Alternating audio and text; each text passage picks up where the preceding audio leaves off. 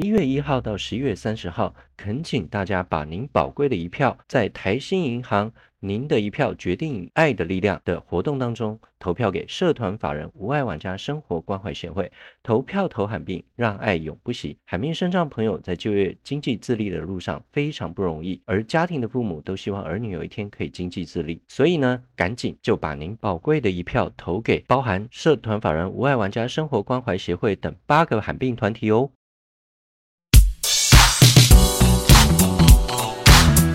各位无爱力量生生不息的听众跟观众朋友们，今天呢、啊，文翰又回到了我们的节目上来。这一集他要告诉我们的是，他勇敢地踏出他人生的另外一大步，他要勇闯政治路。哇，这个在政治丛林里面的小白兔，那又是兼具罕见疾病这样的一个身躯，要如何来应付未来的这样的一个坎坷，而且又生猛的政治修罗场呢？让我们来好好听下去吧。今年你又做出了一个更大胆的一个决定跟举动，那你现在正在参选宜兰市议员。对我来讲，我觉得如果是我是你的话，我可能很难有这样的一个勇气跨出去，因为我总觉得第一个为民喉舌哈，它是非常非常辛苦的一件事情哈。那你不是先从里长开始哈，你是直接一跳就跳到宜兰市议员，那。这样子的一个为民喉舌，其实在很多的人际关系上面，也许必须要去圆融。那因为我知道你过去也曾经担任立委实习生嘛，那那个时候曾经说过，立委不是人过的日子。既然有了这样的一个体会，虽然是比较早期，但为什么现在想要去投入这个不是人过的日子呢？为什么会有这样的想法？我自己本身大学就是在念政治系。然后在大学求学阶段，也是一直在参加各式各样的这种社会运动啊、学生运动。嗯，那为什么会有这样的想法？其实我就觉得说，尤其是我们从一个相对这种，不管是医疗弱势、社会弱势的角度也好，其实我们更能够比一般人体察到这个社会跟制度的这个不平等跟不公平。但是相对的，我自己觉得说，在以弱势者的身份，你想要去做一些倡议，甚至是想要说一些话，它的力量是非常薄弱的。嗯，因为这个社会它本身就是，虽然说我们都是这种同理心或者是扶弱的心理，但其实弱势本身要能够在所谓的社会的话语权要有一席之地是非常困难。那其实当然我们可以做很多民间的工作去倡议或者是去推动，但是我后来发现所有的问题，甚至你所有的这种解决问题的手段，你一定要回到政治的途径。比方说在医疗的这种保险上面，甚至罕病的专法等等。这些东西你还是要回归到制度的层面才能够去解决，嗯，能够提供这种保障或者是社会的福利的推动，所以这也是我决定自己亲身下去参与政治的一个最主要的一个动机。嗯，因为在我参与的过程当中，其实我发现到更多的不平等，就是你从外面看是觉得说自己是作为一个身障者这种身份，会站在自己的角度去观察，可是你当你进入到这种公共领域的时候，你会发现，比方说在现在的这种台湾的选举制度里面。我这次参选的是宜兰县议员，那他这议员其实过去的这种法律规范，它是有一席的这个妇女保障名。嗯哼，那全台湾这个身心障碍人口是一两百万左右，它这个比例其实不低。嗯，但是身心障碍者他没有作为一个这个法律上的一种政治参与的保障。嗯，所以我觉得这东西就是需要从制度层面去解决，需要去改的部分。对啊，你说的其实没错哈。那像我们其实得到罕病之后，因另外一个身份就是有身心障碍手册嘛。那有了这些手册，包含肢体不方便啊，或者是心智不方便，我们就举肢体不方便的这个部分好了。我自己就曾经参加过一些倡议的活动，那特别就是在高铁的轮椅席席位跟席次不足这个地方。那我发现呢，高铁成立至今也有一段时间了。很多的身障朋友也都一直有做这个倡议，或者是希望能够多增加这些轮椅席的部分。但是这么多年下来呢，基本上没有收到任何实质的成效或者是回馈，因为车子不换或者是椅子不拆不改，那它的席位就只有那么四席而已。那我后来从一个所谓的比例，因为所谓的社会公平，大家都用比例的这个角度去讲，就像你刚刚说的，妇女可能都会有一个保障席。或者是说，以原住民这个族群来讲，那他们呢，可能也会有一些保障名额。但是后来我发现，好像身障者的这个部分，如果以比例来算的话，差不多是百分之五嘛。但是为什么轮椅的席位没有所谓的一个百分之五的保障席位呢？就是去试算说，哦，高铁这么多席次里面只有四个轮椅席，嗯，那换算下来应该是要至少八席或者是到更多才是。但是我就发现说，民间一不断的动员好多的身上朋友，然后去抗议，然后做了很多的诉求，但是我觉得那个力量真的真的非常的薄弱，反而是在杨玉兴那个时候当立委的时候，他反而促进了很多的一些政策的实施，那个时候一直影响到后来，所以我非常认同你的这种的想法。但是呢，保障席次也需要修法，而修法又回到了所谓的民意代表跟立委身上，所以我们如果没有这样的一个话语权，我们的比例基本上就整个被抹平，所以再怎么样的修法，也不可能把这个保障席次把它通过。对，其实我后来发现，我自己现在接触了这么长一段时间以来，做在政治工作的服务，有时候我发现这些就是像居民刚刚讲的高铁身心障碍的车位的问题等等。有时候其实不是说他们不愿意做，是因为这些东西的设计者他本身没有这个需求。我们知道所有的设计都是从个人的需求出发，嗯，所以说今天为什么要来从政，要投身政治？因为从用一个比较功利的角度来讲，我自己有这样的需求，我自然会希望能够在公共领域里面来做这样的改革，然后能够造福可能是身心障碍者本身这个群体，嗯。其实现在我们一直在强调这些友善城市、友善社会等等这些概念，它不光是适应身心障碍者。嗯、我发现台湾在二零二五年，就是在过几年之后，超高龄化社会，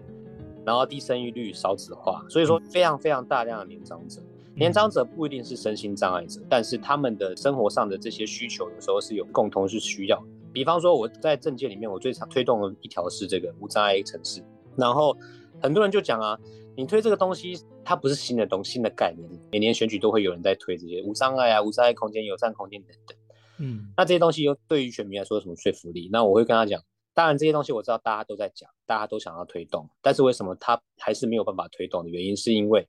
这些在讲的人，他本身不是身心障碍者啊，他没有这个需求，他自然就是把它当成一个政治的口号在喊。其实我觉得这是身心障碍者本身，或者作为我个人。会愿意，甚至是需要进入到这个体制的一个原因，是因为从这个需求出发的考量当下，你才能够决定将来的这个策略的发展，这是这个公共建设的这个发展的方向。嗯，这是非常重要的一点。对，嗯。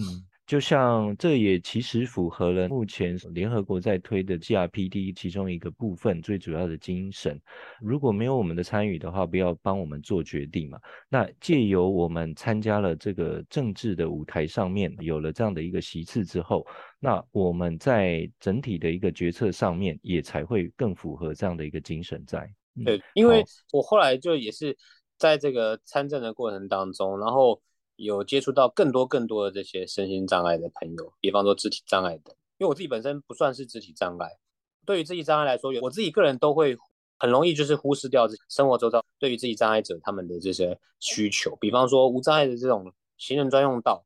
你可能在走这个人行道，然后遇到变电箱、遇到花盆，就绕过去就好。嗯，可是你对于坐轮椅的，他怎么绕过去？他绕过去就是一个台阶啊，他台阶又下不去，他就要退退退退到几十公尺以外的这个斜坡，然后再绕过去。嗯，那这些东西其实它只是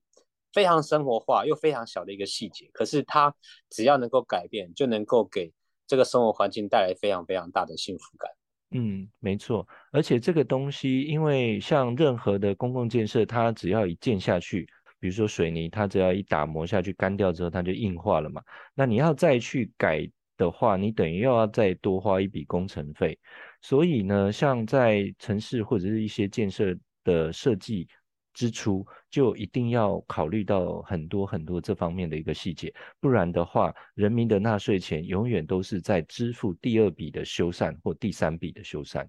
嗯，而且我真的觉得说，深刻体会到的是。没有障碍的人，只有障碍的环境。我们这个，比方说台阶稍微把它抹平，或者是你做个斜坡嘛，这个东西是在设计上就可以解决的问题。嗯，但是它就能够给行动不方便的人，或是年长者产生非常非常大的这种生活上的便利。嗯对啊，而且这个年长者在你刚刚说的那个年份哈，现在我们超过六十五岁以上的人，他的比例好像已经有到达三百万人。那如果再打一个折，假设因为可能比如说肌少症，那也许需要一些辅具的时候，那我觉得这个的需求就会非常非常大了。对，嗯嗯，没错，这其实也是台湾未来整个社会人口结构发展的趋势啊。嗯，因为不要说我可能现在三十几岁，我就没有这个需要，但人都会老，所以这个东西其实是。所有人都一定会碰到的，只是说你时间还没到而已。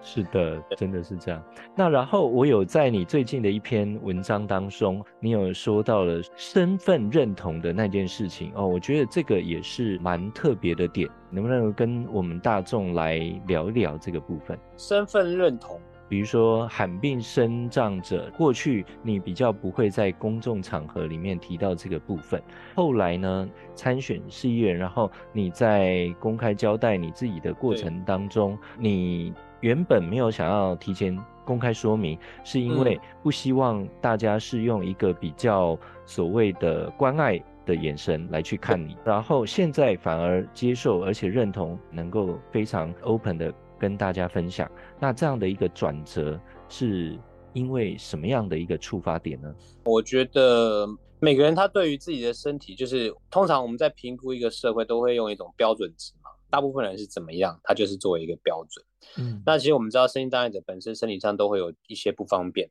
一些缺陷、不足的地方。那我觉得这个东西，当然过去我不愿意特别主动提起这件事的原因，就是因为。我觉得往好方面想，大部分人都是具有同理心跟同情心的。那其实我自己可能也比较好强，我认为说我可以透过自己的能力去证明说，这些疾病并不会对我身体造成太大的这种障碍，所以我就喜欢去挑战，想要去冒险。嗯。那相对的，我也比较不会愿意主动在公共的场合像跟他讲说我是这个身份，因为我会避免这种不必要的同情跟同理这种心态嘛。嗯嗯嗯。可是后来为什么慢慢接受这件事，甚至说。现在会把这个当做成自己一个最主要的一个身份，然后跟大家来分享。后来体会到一件事情啊，就是过去自己很排斥自己是这个罕见疾病病患，或者是身上这个身份，嗯，因为当自己都不能接受自己的这个身份的时候，你要让别人如何用一个平等的眼光去对待看待你。当我想要这样子，我开始慢慢自己能够接受，这是我的其中一个身份之一。嗯，那相对的，我觉得这个给我带来的一个改变就是说。我觉得他不会是一种觉得自己是一个弱势，反而我会认为说，因为只有只有这个身份，我可以讲出这个社会它应该哪里需要被改变、需要去改革的地方，甚至是它可以进步的这个空间，它变成我一个能够发挥一个优点。因为我自己有这个切身的体会嘛，嗯，那相对跟我有这样体会的群体是非常非常多的，只是说声音比较薄弱，或者是比较不能够传达出去。那因为我自己能够有机会，然后有这个背景。那相对会做很多政治的倡议的工作，议题倡议的这种工作等等，是对，后来才慢慢接受这件事情，然后现在也就是希望让更多人了解到什么是身心障碍者他们生活的困境，面对的困难。嗯、那再就是这些罕见疾病普及的这种教育工作等等。好哦，太棒了。那因为呢，现在就在竞选的活动当中，那最后的结果都是十一月二十六号都会揭晓。所以在这之前呢，利用这段时间来，文翰你也讲讲说你目前的想要推动的这个制度跟政策哈，来这个地方就让来跟大家说明一下。我自己这一次参选就是几个证件主轴了。那第一个我我也是我看的最重要的就是无障碍城市，因为可能假如你住在六都、台北或者是这种六都的城市里面的这些城市的无障碍环境还相对友善一点，虽然也是非常差啦，但是相对友善。那到我们这个宜兰地方真的是几乎是没有，完全没有。它不是说很差，它就是没有。比方说。低底盘公车没有，然后我经常在路上看到坐着轮椅的这个行动不方便的人，他就是直接在汽车道这样子前进的，因为他根本没有办法上到人行道。第一个是人行道他上不去，就是一个台阶，嗯，就算你台阶找到斜坡可以上去，你根本就走不了几步之后，就会遇到一个变电箱挡住你的去处，根本就是没有办法前进，迫使他要推着轮椅，然后人车共道，非常非常危险。嗯，当然，我也是一直强调说，我想要推动的不光是身心障碍福利这一块，这个东西其实它适用于年长者，很多长辈他们是行动不方便，他们走路本身速度就比较慢，然后你又让他走在这个汽车道上面是非常危险。然后还有小朋友，嗯，我另外一个证件也是针对宜兰的公托公用，因为我们知道现在少子化的情况下，其实我们有相对比较多的赠予的这个教育资源，可是我们却没有。应用到正确的方向上，比方说在我们宜兰的这个公托公幼，每年家长寒暑假就要去抽签去排队，嗯，然后抽签还不一定抽得到，跟宜兰的中签率是七成的，有三成的小朋友是他没有办法抽到公托，他就要送到私立托。那其实我觉得对于年轻的爸妈来说，这个负担是非常大的。嗯，因为我的教育，我觉得它是属于公共福利的一环。嗯，那这种教育的东西，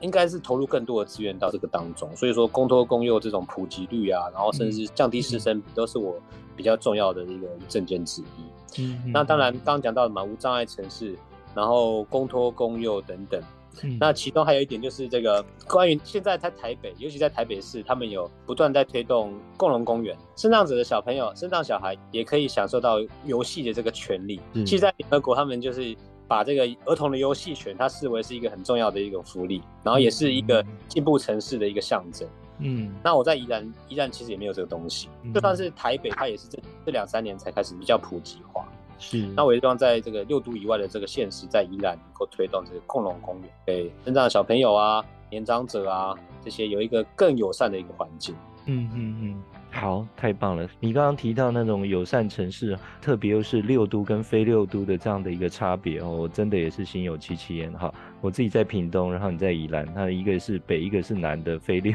都的一个城市，所以真的是很辛苦。对一个铁路不够普及，或者是只能依赖铁路，那唯一大概轨道运输就是我们所视为比较无障碍的一个交通运具了。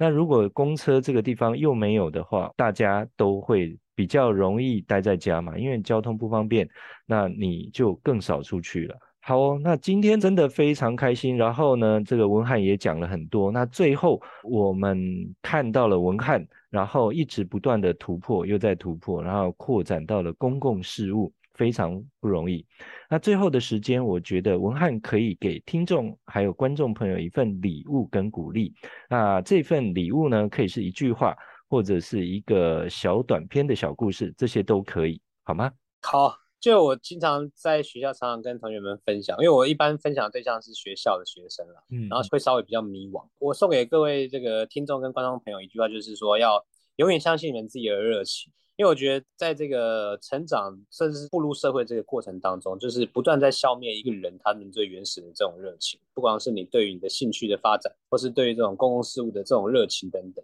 我觉得热情随着年龄的增长而减退，但是你要找到自己的热情所在，然后去发挥自己生命的极限，这样去奉献自己的生命给更多有意义的事情上，不管是你的个人的兴趣也好，奉献给公共事务领域也好，我觉得这都是一件很值得去过的一种人生。永远相信你们的热情。哎、欸，我觉得这句话好像曾经跟那个柯文哲的 TED Talk 的某一句话还蛮雷同哈，意义还蛮相近的哈，对不对？对，是吗？对，他说有关于热情的这件事情，因为在他的分享里面，我已经忘记了那一句话实质的精髓跟完完全全的一字一句哈，但是他是这样讲的，因为做一个医生嘛，那他每天都会经历生死嘛。所以，也许你的热情就会在这么多的生死。也许当医学院毕业之后，你会觉得说：“啊，我我终于可以救人，我可以大展长才，开始抱负了。”可是，当你碰到越来越多你无能为力的那个时候，你的热情是一直被打击的哈。所以，他最后就归结出了我刚刚忘记的这一句话。而这句话就是说，当你即使面对不断的挫败，你都还可以继续积极的勇敢向上，然后呢，你的热情也不会因此而浇熄。我觉得这才是最了不起的，而且这也是最难做到的，因为那就是一个坚持。对，对对对，坚持非常困难啊，因为你就像现在我在选举的过程当中，嗯、尤其是台湾的选举是非常残酷的，是，